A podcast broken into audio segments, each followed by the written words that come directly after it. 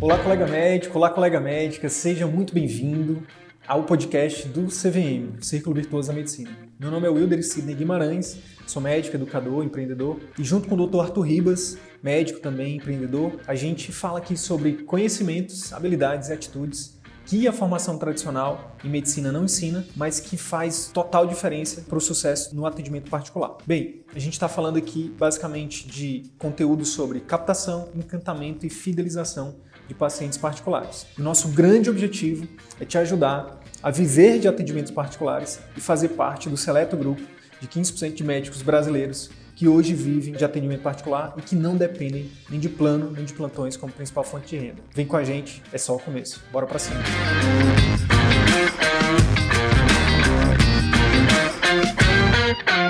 Na live de hoje eu vou te falar de forma aprofundada sobre um tema muito especial. Vender na medicina é ético? Será que isso é certo? Será que isso é errado? A gente vai falar de forma aprofundada sobre isso hoje, tá? Mas afinal, será que vender na medicina é certo, é ético, isso não fere os princípios da ética médica? E para responder essa pergunta, para a gente começar o nosso bate-papo aqui hoje, eu fui pesquisar o que significa ética, o que significa ética médica, o que significa vender, e eu vou trazer aqui esses conceitos e a gente vai começar a nossa discussão hoje em cima desses conceitos, tá? Então, no dicionário, ética médica é o conjunto de regras e preceitos seja de um indivíduo, seja de um grupo social ou de uma sociedade. E a ética médica é exatamente o conjunto de regras e preceitos da classe médica. E quando a gente vai aprofundar em quais são esses preceitos, né, quais são esses princípios morais e éticos, a gente encontra quatro principais. Vê se vocês lembram aí. Vocês lembram quais são, esses, quais são os princípios éticos da medicina? Vamos lá. Primeiro, autonomia. Então, autonomia tanto para médico quanto para paciente. Segundo, sigilo médico. Uma das coisas que, se a gente não ficar atento, se a gente não vigiar, principalmente com o advento das redes sociais, da internet, a gente acaba incorrendo né, no risco de, enfim, de ferir esse preceito ético, sigilo médico. Lembrar que o nosso paciente isso sim é sagrado, isso é sagrado, né? A confidencialidade né, da relação médico-paciente. Então, mesmo que o paciente autorize, mesmo que ele diga, não, doutor, não, doutora, pode postar, pode fazer, pode acontecer, não façam isso. Tenham isso como algo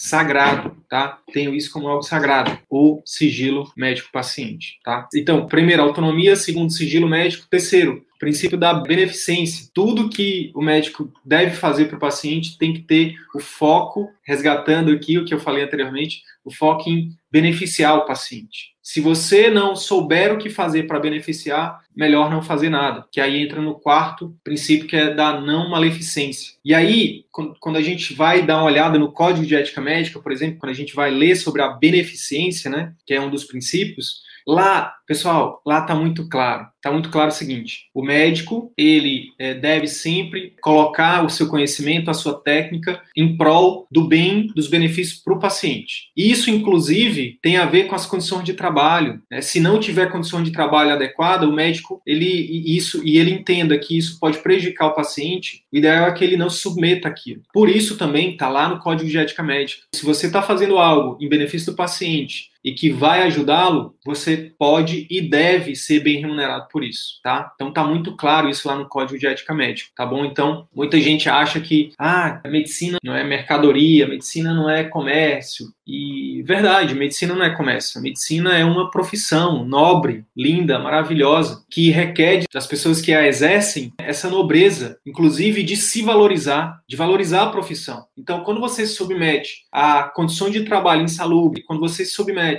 a receber menos do que seu trabalho vale, você está ferindo esse princípio ético, porque você está se afastando do que esses princípios recomendam, do que o próprio Código de Ética recomenda que a gente faça. É, isso tem a ver também com o primeiro princípio da autonomia. A gente tem perdido cada vez mais a nossa autonomia. Por exemplo, quem nunca passou por uma situação de indicar um tratamento e, dependendo do local, não ter as condições para aquele tratamento ser feito? Ou, se for, por exemplo, é, o plano de saúde não autorizar no SUS não ter as condições, em determinado hospital é, aquilo não fazer parte do protocolo, e o médico fica como? Amarrado, com as mãos atadas. Pode ter feito doutorado em Harvard, pode ter PhD no John Hopkins, quando ele estiver na prática, na vida real, se ele não tiver as condições e se ele não tiver autonomia, a liberdade, ele não vai conseguir ajudar o paciente. Então, é por isso que a gente, aqui a, gente não fala que é o melhor, que é único, a gente só traz uma visão que talvez você não, não estivesse enxergando ainda, que é o seguinte, autonomia de verdade, né, liberdade de verdade, ou infelizmente, né, não, eu poderia falar felizmente, mas a verdade é que é infelizmente, você consegue no atendimento particular. O ideal é que isso fosse possível em todos os locais, mas Salvo raras exceções, infelizmente, na maioria dos locais, o médico tem cada vez mais perdido a autonomia, tem perdido cada vez mais essa possibilidade de fazer o melhor pelo seu paciente. Bem, dito isso, gente já falou de ética e ética médica, né? E eu trouxe alguns exemplos aqui baseado nesses princípios. E o que significa vender? Vender do dicionário, fui procurar no dicionário também. Olha só o que eu encontrei. De acordo com um dos dicionários lá que eu pesquisei, o que, que significa vender? Fazer comércio, negociar e, pasmem, prostituir-se. Isso é que está lá no dicionário em relação a vender. Então, quando eu li isso, eu pensei, minha nossa, é por isso que existe uma visão deturpada do que significa vender. E é por isso que ninguém quer ser vendedor. Né? As pessoas têm medo de ser taxado de vendedor. Ah, tá querendo me vender. Tipo, é como se fosse vender, é como se fosse botar uma arma. Ei, passa o dinheiro. É como se fosse assaltar. Ou pior, eu não sei se existe uma coisa pior que a outra, mas enfim. Ou prostituir-se. E na verdade, eu quero trazer é, duas visões aqui diferentes sobre o que significa vender, tá?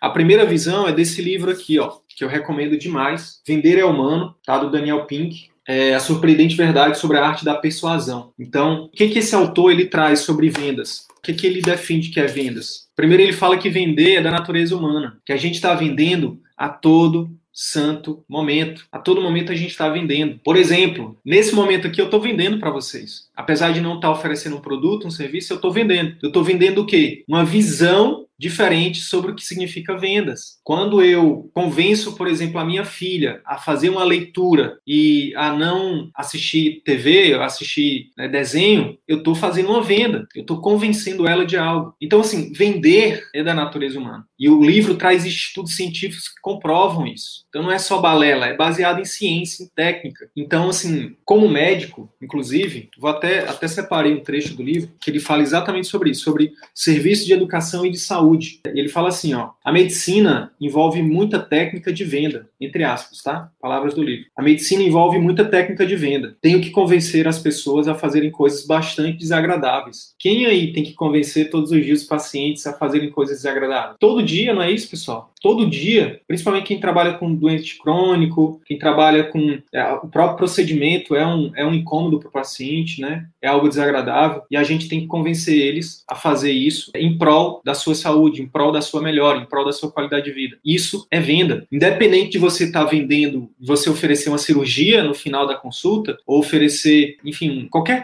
coisa que seja comercial, mas se você somente fizer uma orientação, isso é uma venda. Então, no final da consulta, se o seu paciente precisa, por exemplo, se vai beneficiá-lo fazer atividade física, é importante que você saiba vender isso para ele. Você aprenda a forma mais, digamos assim, mais assertiva, mais efetiva de vender isso para ele. Os estudos, quando a gente vai analisar os estudos é, do ponto de vista da adesão à terapia, são baixíssimos. Significa que a gente está perdendo. Quando o médico ele se afasta desse estereótipo de vendedor, ele se afasta de aumentar as adesões às terapias. E com isso, os pacientes perdem e os médicos perdem também. Que o paciente que não adere à recomendação é um paciente que não vai ter sucesso no tratamento e dificilmente ele vai voltar. E, inclusive, ele vai associar isso a você. Ele pode associar isso a você. Ele pode pensar assim: ah, não melhorei porque é o doutor, porque a doutora não é boa o suficiente, porque ela passou um remédio e eu não melhorei. E aí você perde o paciente, você perde a oportunidade de ajudar. Uma outra coisa interessante que eu, que, que eu quero falar aqui do livro é o seguinte: olha só o que essa enfermeira fala aqui, ó. Inspirar as pessoas é o que fazemos na maior parte, na maior parte do tempo na área da saúde.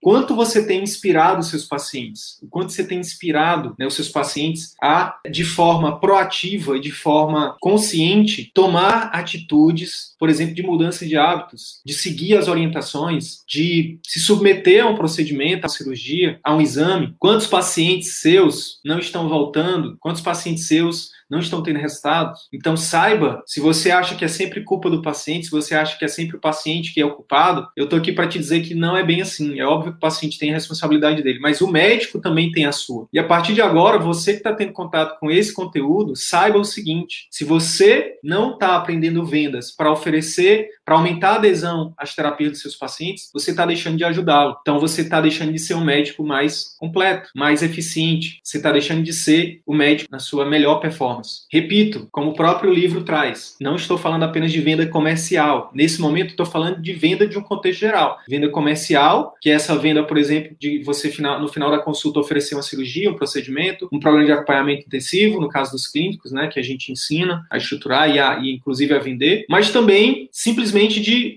aumentar a chance do seu paciente seguir um tratamento clínico, de tomar o medicamento ou seguir as orientações de mudança de estilo de vida, que é o maior desafio, eu acredito, e que os estudos mostram isso. Só para trazer um, um, número exato, quando a gente fala de adesão a terapias medicamentosas, dependendo do, do estudo e do, da região, mas, por exemplo, em países desenvolvidos como Portugal, Espanha, a taxa de adesão a terapias medicamentosas gira em torno de 30% a 50%, entre 30% e 50%. Eu estou falando de países é, que são desenvolvidos. Né? Imagine isso no Brasil. Agora, quando se analisa as taxas de adesões a mudança de estilo de vida, é, alimentação saudável, né, higiene do sono, cuidados com sono, atividade física, cessação do tabagismo, enfim, do álcool, isso cai para 10%. É muito baixo. Significa o seguinte: cada 10 pacientes que você atende, apenas um estão seguindo essas orientações. Então, vender, no caso da medicina e no caso da vis a visão que eu quero trazer para vocês aqui, que é a visão do CVM sobre vendas, é o seguinte: vender significa ajudar. Vender significa ajudar. Anota isso aí, equipe, tanto no YouTube quanto no Instagram. Vender significa ajudar. Por que, que a gente fala isso? Ora, imagine que você está na, que tá na sua frente um paciente que precisa, que você fez um diagnóstico e você sabe que o tratamento clínico ou cirúrgico para ele vai melhorar a vida dele. E se você aprender essas técnicas de vendas, de persuasão, de convencimento, e ele aceita isso, você está ajudando essa pessoa. Então, qual é o problema disso? Não existe problema, pelo contrário, isso é a solução. Então, eu convido, eu te convido a ressignificar a sua visão sobre vendas. Existe a venda que tem como sinônimo comércio, de troca de bens de consumo. Ah, eu te dou isso, você me dá aquilo. Existe o conceito de negociar, de negociata, do mais pejorativo. Existe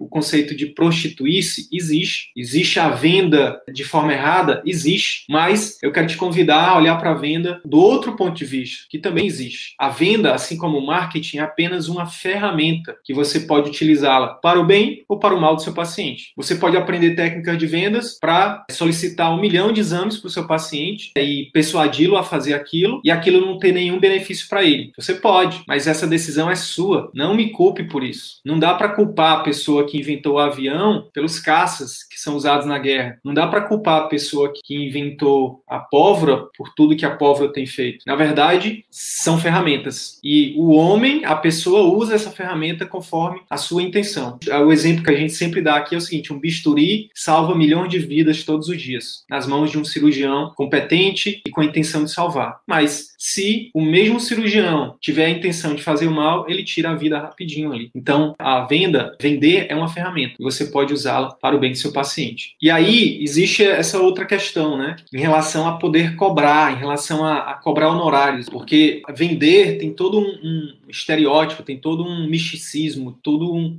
uma questão que envolve isso. Então não é só o ato de vender, é o ato de cobrar também. Então, que eu quero, muita gente tem dificuldade de cobrar, né, de cobrar um preço mais alto, cobrar, então, por exemplo, ah, o médico, a gente tem alunos, inclusive, que passam por isso e que a gente tem trabalhado bastante isso, que já tem, por exemplo, que estão com lixa de espera, construíram os pilares do CVM, estão lá fazendo o melhor pelos seus pacientes, estão criando o um ciclo virtuoso ali da medicina, e aí chega no momento que eles estão trabalhando muito, e aí eles deveriam aumentar os seus honorários, mas eles têm dificuldade de, de aumentar. Tem muita gente que tem dificuldade até de começar a cobrar. E o que eu quero trazer para vocês é o seguinte: se o seu tratamento ajuda a melhorar a vida das pessoas, quiçá salva a vida das pessoas, você não acha que merece ser bem remunerado por isso? Essa é a reflexão que eu quero fazer. Se o seu tratamento, seja a sua consulta, seja o seu procedimento, seu, sua cirurgia, seu programa de acompanhamento intensivo para quem está travado aí com a venda do pai, né, que é aluno CVM, por exemplo, se ele ajuda, se isso ajuda a melhorar a vida das pessoas, a oferecer mais qualidade de vida, a tirar ela de um ponto de sofrimento e diminuir esse sofrimento e aumentar o nível de alegria, de bem-estar, você não acha que você merece ser remunerado e bem remunerado por isso? Então lembra dos preceitos éticos? A beneficência tem que ser mútua, a beneficência tem que ser para o paciente e para o médico. A autonomia mútua tem que ser para o paciente e para o médico. Sigilo médico também. Eu até brinco com isso nas consultas. Eu falo para o paciente assim: ó, oh, eu quero deixar você muito à vontade para falar o que você quiser comigo aqui. Aqui dentro você está protegido pelo sigilo médico. Inclusive, se eu falar alguma coisa errada, se, eu, se em algum momento eu quebrar esse sigilo, você pode me processar. Mas eu quero lembrar a você que o contrário também é verdadeiro. Se eu falar alguma coisa e você também quebrar esse sigilo, eu posso lhe processar. E aí eu dou uma risada. Mas é verdade. Então, assim, vale para os dois. Tem que valer para os dois. Autonomia, beneficência, sigilo médico. E olha só que interessante. Não maleficência. Então, a gente defende aqui no CVM, pessoal, o verdadeiro ganha-ganha, que é exatamente isso que eu estou falando. O paciente tem que sair satisfeito do seu tratamento e você tem que sair satisfeito do seu tratamento. Não é sustentável você atender sem cobrar, a não ser que você seja um milionário e aí você pode fazer filantropia. Isso é diferente. O que não dá é para generalizar, pessoal. Existe uma generalização de que medicina é sacerdócio, de que o médico não pode cobrar, que o médico tem que atender de graça, que o médico tem que receber todas as críticas e ficar calado. E eu não acredito nisso. O que eu acredito é que existe espaço para o médico ter o seu consultório, atender as pessoas que podem pagar, porque nem todo mundo vai poder pagar, e existe espaço para o médico que quer fazer caridade, que quer fazer filantropia, seja no consultório, seja fora do consultório, seja através do seu marketing, seja através de uma ONG, seja através de um projeto social, entendeu? Então, assim, agora o que não dá é para a gente generalizar que o médico ele não pode cobrar, que isso é errado, que isso é feio. Onde é que está escrito isso? Aí, quem não é médico fala isso. Ah, e o juramento? Não tá nada disso no juramento. Existe, inclusive, relatos de que Hipócrates, a quem atribui-se o juramento hipocrático, o pai da medicina considerado, há relatos de que ele cobrava pelo seu serviço. E cobrava bem. E era extremamente é, requisitado. Por quê? Sabe por quê, pessoal? Porque as pessoas pagam felizes quando elas são bem atendidas, quando elas têm seus problemas resolvidos. E é por isso que o nome disso é honorário. Não sei se você já parou para pensar, mas honorário vem de honra. Quando você é bem servido, quando você é bem atendido, não importa se seja só pelo médico, em qualquer lugar. Pare para pensar, todas as vezes que você foi bem servido, instintivamente, genuinamente você tem a necessidade, a vontade de retribuir. E uma das formas de fazer isso é exatamente o que? Através do pagamento, dos honorários médicos. Tá? Por isso que vem de honorários, é de honra. As pessoas se sentem honradas em pagar um bom atendimento. Agora, o contrário é verdadeiro. Se você atende um paciente de forma ruim, se você não supera as expectativas dele, ou se você, pelo contrário, se você nem atende as expectativas dele, ele vai achar caro. Pode ser 50 reais sua consulta, seu procedimento pode ser 50 reais. Ele vai achar caro. Por quê? Porque foi mal atendido. Agora, atenda bem do ponto de vista técnico e humano e descubra que, independente de ser classe A, B, C, D, E, não importa, as pessoas vão pagar e vão pagar felizes. As pessoas que não têm dinheiro, elas vão pagar de outras formas para você. Não sei se você já passou por isso, eu não sei se você já ouviu falar disso, mas isso ainda é uma prática muito comum no interior.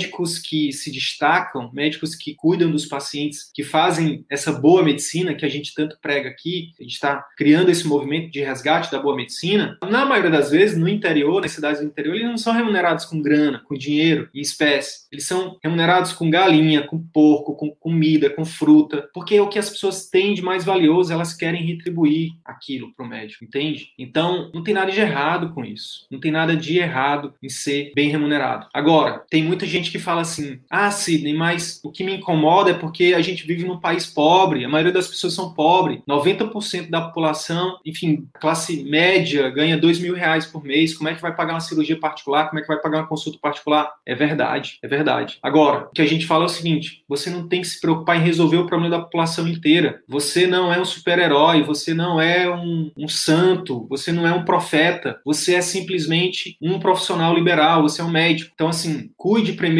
em garantir o seu sustento da sua família. E se você fizer isso da forma certa, você consegue sim viver muito bem do seu atendimento particular. Hoje à noite vocês vão conhecer a história da Irlena, uma médica, uma profissional liberal, que está dando a contribuição dela e vive de particular. Mas ela tem várias outras formas de contribuir para a sociedade como um todo de forma não remunerada. E aí, o que cada um quiser fazer da sua vida, essa é a magia, essa é a mágica, essa é a beleza. Você pode viver bem no seu consultório, atendendo quem pode pode pagar e, inclusive, você ganha tempo e pode separar tempo, organizar seu tempo, sua vida para você ter um projeto social, para você atender quem não pode. Você pode atender no seu consultório, você pode atender em algum local, você pode tirar um dia da, da sua semana para ir, por exemplo, se você opera, atender no SUS, ensinar, participar da formação. E porque não porque você precisa da grana, mas porque você quer contribuir. Você pode desenvolver um projeto social. E sabe o que a gente fala muito também? Só em fazer o marketing como a gente defende, você já está fazendo muito, uma diferença gigante para muitas pessoas. Olha aqui, ó, doutora Socorro, já ganhei até caranguejo. Deve ganhar açaí todo dia lá em Belém, dos pacientes. Então, é isso. A gente tem que tirar essa síndrome de super-herói da nossa cabeça, da nossa mente. A gente não vai resolver todos os problemas do mundo. E assim, ó, isso é uma coisa que é de livre-arbítrio. Você também não é obrigado a seguir esse caminho. Ah, e se eu não quiser viver de atendimento particular, se eu quiser viver só no SUS? A escolha é sua. Essa é a beleza da vida, é o livre-arbítrio, o maior presente que Deus nos deu. Olha o Jeová, já ganhei um bode vivo. Boa, Jeová. Então, o livre-arbítrio, você não precisa seguir também. Quer ficar só no SUS, está tudo bem. Quer ficar só no plano, está tudo bem. Quer ir para o Médico Sem Fronteiras, que é uma iniciativa linda, maravilhosa, está tudo bem. Agora, tenha em mente o seguinte: faça o seu melhor. Pare de reclamar. Se você está no SUS, pare de reclamar. Se você quer ficar no SUS, pare de reclamar. Ao invés de reclamar, quer pedir aquilo de novo, busque formas de melhorar o que você pode fazer lá, entendeu? Busque formas de melhorar. Se você está no plano, pare de reclamar. Melhore o que você pode fazer lá. E tenha como foco isso, né? Eu estou fazendo o melhor para o meu paciente, né? eu estou tendo autonomia, eu estou respeitando os preceitos éticos, eu estou feliz, eu estou satisfeito. No final das contas é isso, né? Quando tudo chegar ao fim, você vai olhar e vai, vai dizer assim: minha vida fez sentido, eu fui feliz durante a minha jornada. Se a sua resposta for sim, tá ótimo. Ó, o Igor tá falando aqui, ó, você pode trabalhar uma parte no SUS ou fazer filantropia também numa parte. É isso, Igor. Cara, isso é uma das coisas mais maravilhosas da nossa profissão, que a gente tem essa possibilidade. Tem um colega que é aluno CVM também, que é o Dr. Gui Gama, coloprocto lá em Maceió. Ele faz exatamente isso. O Gui, ele atende no hospital universitário, então ele atende pacientes do SUS e ele ensina residentes, ensina estudante de medicina. Então ele tem um trabalho social enorme. O GUI tem uma outra parte de atendimento particular e uma outra parte ele atende plano porque para ele também é rentável. Então ele está nos três lugares, por exemplo. E sabe qual é a melhor coisa? Ele está feliz, entendeu? Essa é a resposta. Sidney, qual é o melhor lugar? O melhor lugar é o lugar que te faz feliz, é o lugar que você acorda cedo, feliz para fazer aquilo e faz todo dia, melhora 1% a cada dia. Isso é a resposta. Renata, entender é humano, tá? Daniel Pink. Então, faz um print aí, ó. Então, assim, vamos lá. Deixa eu dar um exemplo de um aluno que eu trouxe aqui, ó. Luiz Henrique, aluno CVM, turma 8. E o Luiz Henrique é psiquiatra e ele só atende particular, mas dentro da, dos pacientes dele, da carteira de clientes dele que ele tem, 40% é cota social. Ou não pagam ou pagam menos. E ele não para por aí. O Luiz Henrique, ele tem uma obra social. Ele tem uma escola que ele é um dos mantenedores. Então, é isso. É sobre isso. É sobre você fazer o seu melhor, né? Escolher isso de forma consciente por que, que o Luiz, ele fala isso em uma das lives que a gente fez junto, ele fala isso. Cara, eu nunca fui pro SUS porque todas as vezes que eu pensei em ir pro SUS, eu chegava lá e me deparava com condições que eu não ia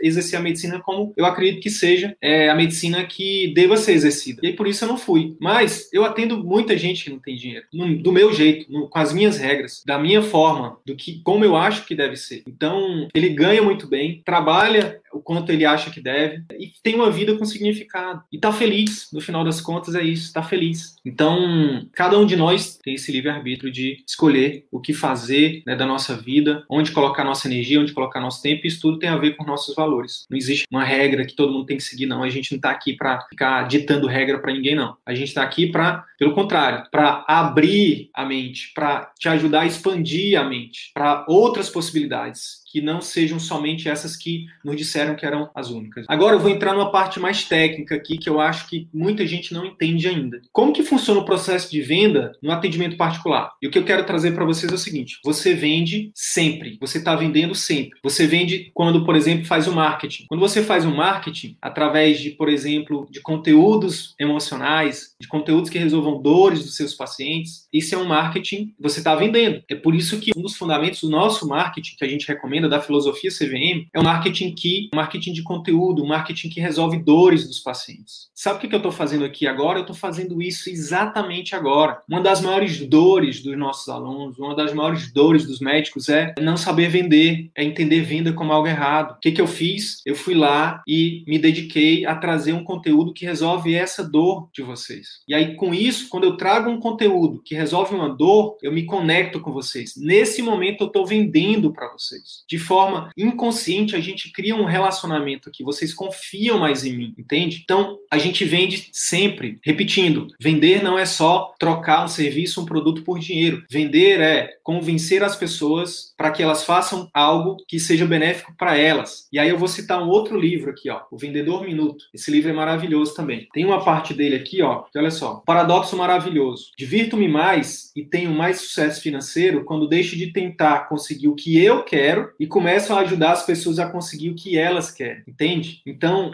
não se trata de você, se trata do seu paciente. Se trata em resolver as dores do seu paciente. E você pode fazer isso desde o marketing. Entenda que você vai além da profissão médica como assistência. O seu saber é um saber que tem a ver com douto, doutor, com sabedoria, com conhecimento. Então, o seu marketing deve ser uma forma de expressar o seu conhecimento, mas não de qualquer forma, não de qualquer jeito e não para qualquer um, mas com técnica, com emoção, é, para um público específico, de uma forma específica, para que você gere conexão com eles, para que você gere empatia, para que você gere confiança. E a partir daí, vai ser uma questão de tempo para essas pessoas te procurarem, te enxergarem como autoridade. Então, começa no marketing. Mas não pode ser só marketing, que é o que a gente vem batendo todos os dias. A gente vem martelando isso. Não adianta só fazer o seu Instagram bombar, não adianta só ter um site na primeira página do Google. Não. O que é sustentável no médio e longo prazo, se você quer realmente viver de atendimento particular, como principal fonte de renda, é estruturar um serviço premium, um serviço que de fato encante e fidelize os seus pacientes. Olha aqui a Natália, Natália Valente. Live amanhã, doutora Natália Valente, hein? Amanhã é com você. Seus ensinamentos destravaram muita coisa na minha vida. E eu sou grato demais por isso. Que bom que eu pude ser um instrumento para que você hoje seja um instrumento para aliviar dores de tantas pessoas. Então, gratidão também pela confiança, gratidão né, pela parceria. Deixa eu só ver aqui que eu acho que a Socorro falou uma coisa que eu não vi. Sou SUS fazendo telemedicina, pesquisa, ensino e na família no particular. Boa, Socorro. A gente não precisa se rotular, né? A gente pode ser o que a gente quiser. Boa, Socorro. Parabéns. Gratidão também pela confiança, pela parceria. Então vamos lá. Então, voltando, a gente vende a todo momento, começando pelo marketing. Em seguida, essa pessoa que, que se conecta com você que decide agendar uma consulta com você, ela precisa continuar sendo é, comprada, entre aspas, pela sua secretária, pelos fluxos da sua clínica, pelo seu ambiente. Como, Sidney? Como isso? Eu não vou me adentrar a fundo aqui, porque a gente tem muito tempo para falar disso ainda, e a gente vai falar. A gente vai falar disso de forma mais aprofundada, na, por exemplo, na aula 2 do workshop Médico de Atendimento Particular, vai ao ar dia 26 de maio. Mas lembra do que, que eu falei, o que, que significa venda? Vender é ajudar. Então, os pacientes eles estão ávidos por ajuda. Então, sua secretária, seus fluxos e seu ambiente precisam o quê? Ajudar essas pessoas. Então, para para pensar comigo. Se você atende numa clínica onde o ambiente é totalmente desconecto do seu público-alvo, então imagina que você atende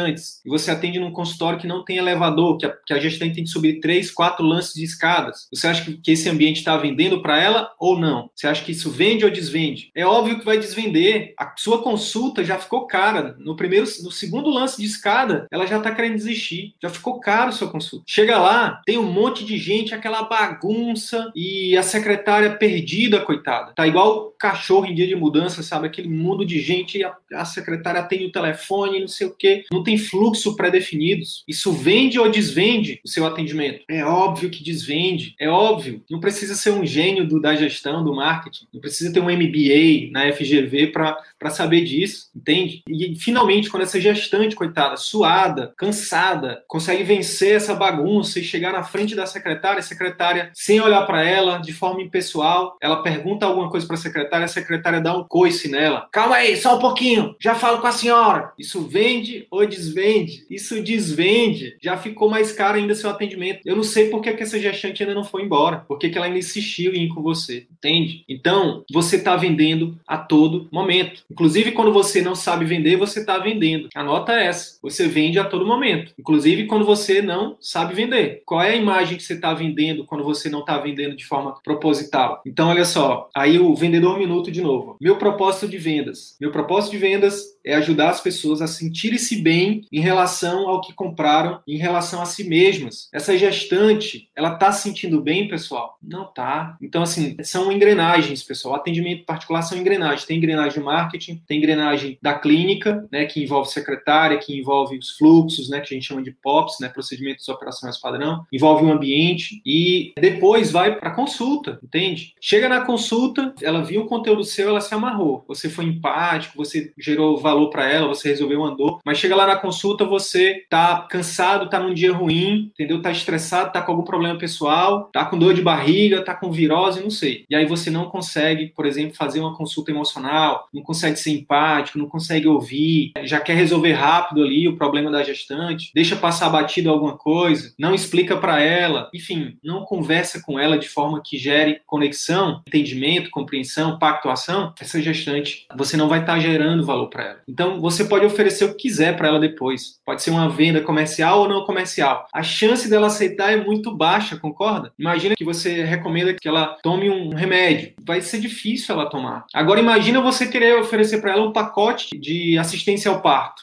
Difícil, muito difícil. Ela vai lembrar da, da, da, escada, vai lembrar da secretária, vai lembrar até chegar com você, vai ver que você não é aquilo que ela viu no marketing, na, no vídeo, vai ver que você não é aquilo que você estava demonstrando ser, e ela vai dizer: Ah, tá bom, doutora, tá bom, doutor, vou pensar, eu vou falar com meu marido e aí depois eu lhe aviso. E nunca mais volta, entende? Então, vender é ajudar as pessoas a se sentirem-se bem em relação ao que compraram, em relação a, a si mesmas. Você tem que gerar para ela a sensação de que que real, íntegra, de que ela está fazendo é, algo que vai beneficiar muito ela. E isso é importante você entender. Não é só no marketing, não é só na consulta, é essa engrenagem toda, né, que funciona de forma contínua. Marketing, clínica, consulta e pós-consulta. Continuar de novo, ajudando, fazendo ela se sentir bem, resolvendo dores. Quais são muitas dores que acontecem depois da sua consulta? Por exemplo, dúvidas. Quando você estrutura um pós-consulta e você está ali presente para tirar dúvidas, você está resolvendo uma dor, você está vendendo para ela, você está vendendo a ideia de que você é um profissional diferenciado, você está vendendo segurança, você está vendendo tranquilidade, percebe? Então, lembra disso. Vender é ajudar. E você vende a todo momento no seu atendimento particular. Aí tem uma pergunta, Sidney, como é que eu faço para transportar, para transferir, para migrar os meus pacientes de plano para o atendimento particular? E a resposta é muito simples. É com uma pergunta que eu respondo essa pergunta. Qual é a probabilidade de um paciente que você atendeu sempre por plano, atendendo rápido na consulta, aquela recepção, aquela secretária atendendo de qualquer jeito. Nem marketing você tem, nem pós-consulta você tem. Como é que agora você vai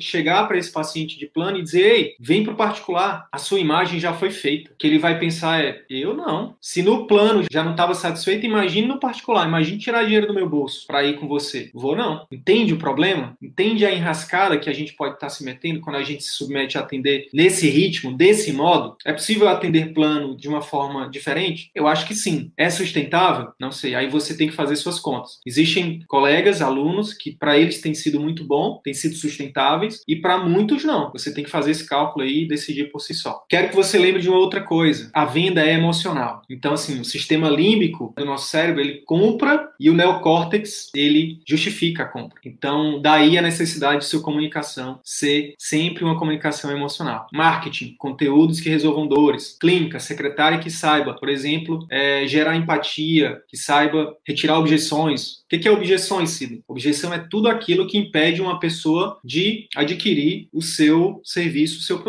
que, que impede ela de comprar. Então, a sua secretária tem que ser treinada também em retirar objeções. Consulta, uma consulta emocional, seguindo ali os passos que a gente recomenda. Escutar, gerar conexão, empatia, utilizar técnicas de programação neurolinguística, conexão inconsciente, gatilhos mentais, copywriting, enfim, um mundo de coisas você pode fazer para tornar sua consulta muito mais emocional e, no final das contas, é, essa pessoa chegar no final dessa consulta e se você oferecer para ela, enfim, seja uma orientação, seja um medicamento, seja um tratamento cirúrgico ou de procedimento ou exame, você aumente a chance dela aderir àquilo. E o pós-consulta, estruturar isso de forma que você continue ajudando essa pessoa, mesmo depois do seu tratamento ou durante o tratamento após saída do consultório. Então, perceba que vender é humano. No início, pessoal, vai ser difícil. Temos alunos aí na live. No início é difícil, não é fácil, assim como toda habilidade habilidade que a gente aprende, a gente vai ter que sair da zona de conforto, a gente vai ter que aprender coisas novas, ressignificar coisas vezes, é destruir alguns conceitos antigos para criar conceitos novos. Isso não é fácil, exige tempo, exige resiliência, exige comprometimento, coragem, mas a verdade é que é possível. E isso vai ser recompensador. Por quê? Quando você entender que vender significa ajudar, a primeira coisa é entender isso. A segunda coisa é, beleza, o que, é que eu preciso fazer então para colocar isso em prática? E aí você vai aprender as técnicas de vendas, gatilhos mentais, persuasão, negociação, e em cada passo da jornada do cliente no atendimento particular, você tem que aprender coisas diferentes, a fazer conteúdo, comunicação que gere conexão, né, através das redes sociais, através né, da internet, seja em vídeo, seja escrito, imagem, carrossel, não importa. Você vai ter que aprender a gerir pessoas, a gerir sua secretária, a liderar sua secretária, a treiná-la, a dar feedback, vai ter que aprender a como ressignificar a sua relação médico-paciente, a entender a consulta de forma diferente e a estruturar e a fazer também o pós-consulta. E é isso que tem trazido resultados incríveis para alunos, para nossos colegas que têm utilizado a nossa metodologia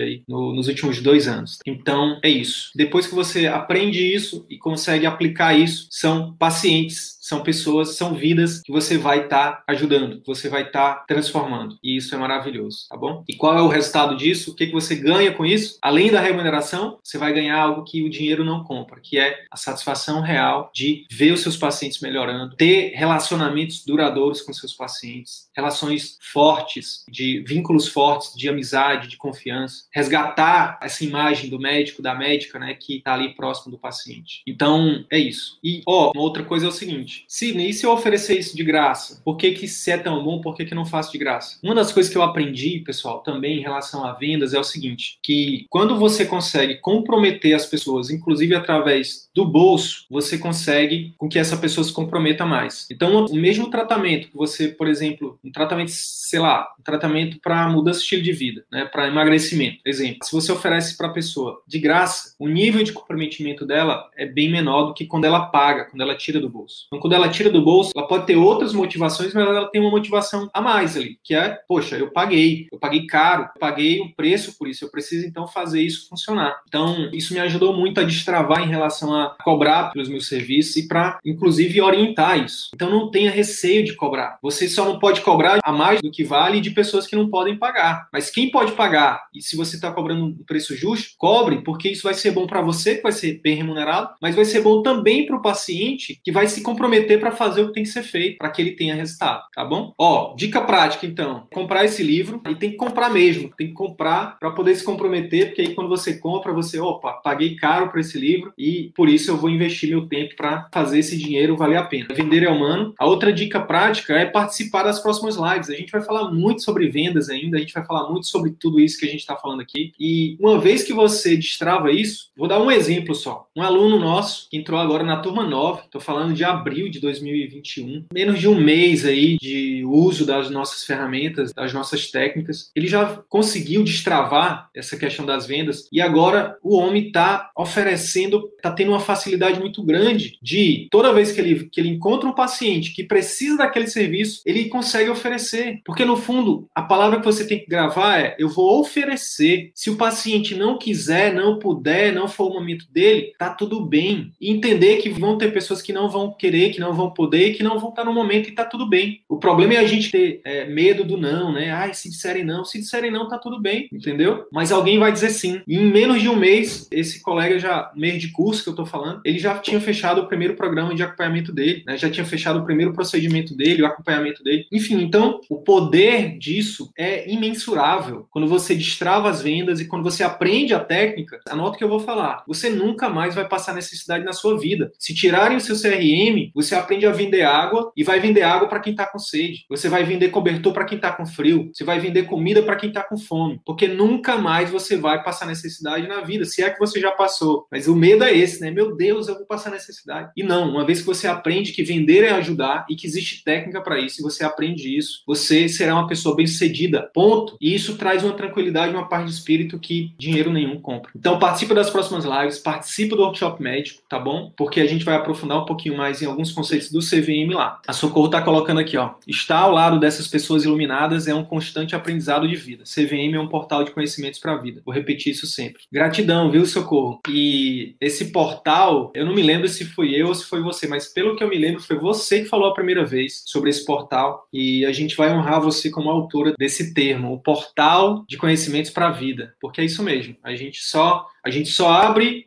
a gente só tira o véu né, para que você enxergue, né? Ou talvez a gente tire aqui o, né, o, o, o, eu não sei o nome da parada que coloca no, nos bois, né? Lá no Nordeste tem um negócio assim que a gente tira para você enxergar as, as, as infinitas possibilidades que você tem, o quanto sua profissão é nobre, o quanto, seu, o quanto você se esforçou para chegar onde você chegou, o quão grande é o seu potencial, né? E o quão bem você pode fazer, né? Para as pessoas né, utilizando é, as técnicas de vendas, de marketing, de gestão, de comunicação, né, para ser um instrumento do bem.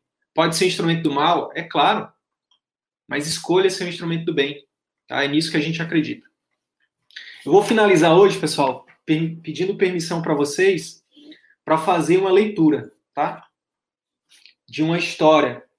É rapidinho. E aí a gente já finaliza e aí vocês estão liberados para fazer o que vocês tiverem que fazer. Vamos lá. Era uma vez uma profissão, a medicina. Todo dia os profissionais médicos cuidavam de pessoas enfermas, com zelo, atenção, né, competência técnica e humana. Cada paciente era único e por isso os médicos precisavam ouvi-los e examiná-los para entender e descobrir a causa de seus problemas de saúde e assim propor o tratamento mais adequado. Os médicos exerciam a medicina com excelência, autonomia e liberdade. Até que um dia apareceram plano de saúde, clínicas populares e vários outros atores né, nesse processo. Resumindo, se tratam de empresas intermediárias entre médicos e pacientes.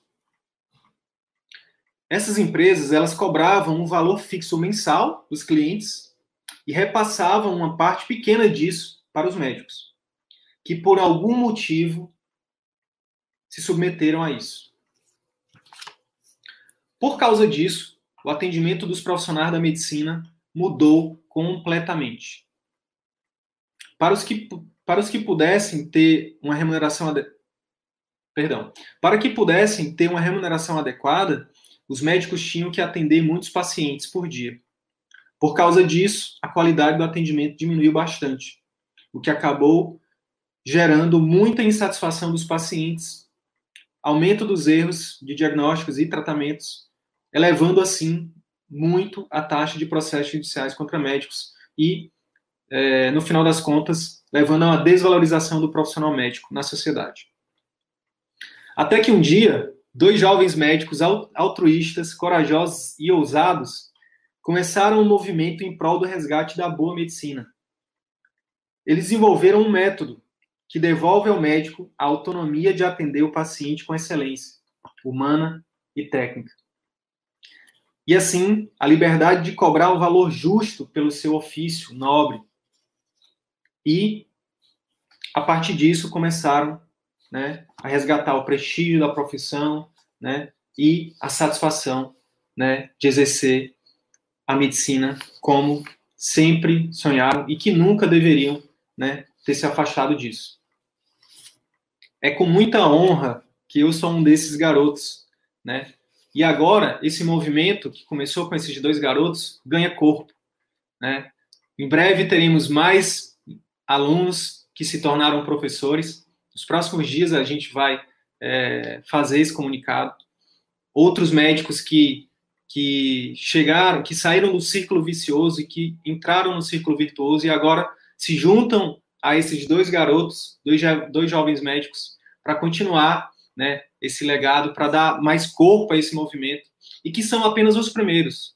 Né? A ideia é que cada vez mais esses, esses médicos que saem do círculo vicioso e entram no virtuoso, né, se tornem também entrem, é, se tornem propagadores oficiais né, desse movimento que o objetivo é que cresça, que cresça, que cada vez mais a gente consiga ajudar médicos e pacientes né, a terem a terem ali uma, uma medicina né, entre eles sendo exercida com excelência técnica, humana e ética. E assim todos saem ganhando.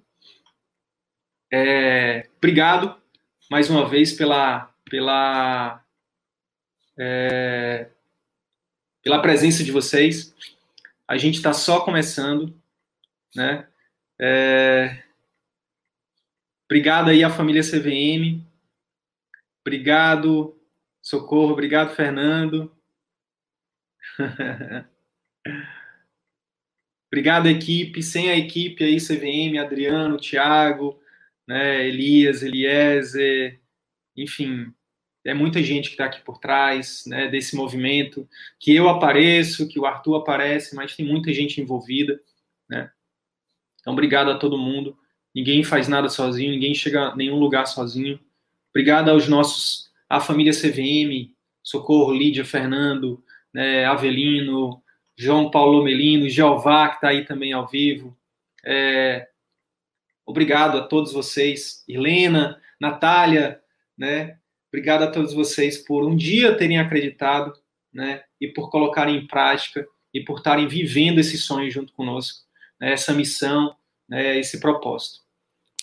Bora para cima. Grande abraço. É só o começo. Então é isso. Se esse conteúdo gerou algum valor para sua carreira médica, eu quero te fazer dois pedidos. Primeiro, compartilhe esse episódio com seus colegas médicos, porque eles podem se beneficiar desse conteúdo. Utilize os seus grupos de Telegram, WhatsApp ou mesmo as suas redes sociais. Segundo pedido, visite as redes sociais do CVM. Procure Ciclo Virtuoso da Medicina no YouTube, no Facebook e arroba CV da Medicina no Instagram. Te vejo por lá e até o próximo episódio. Valeu!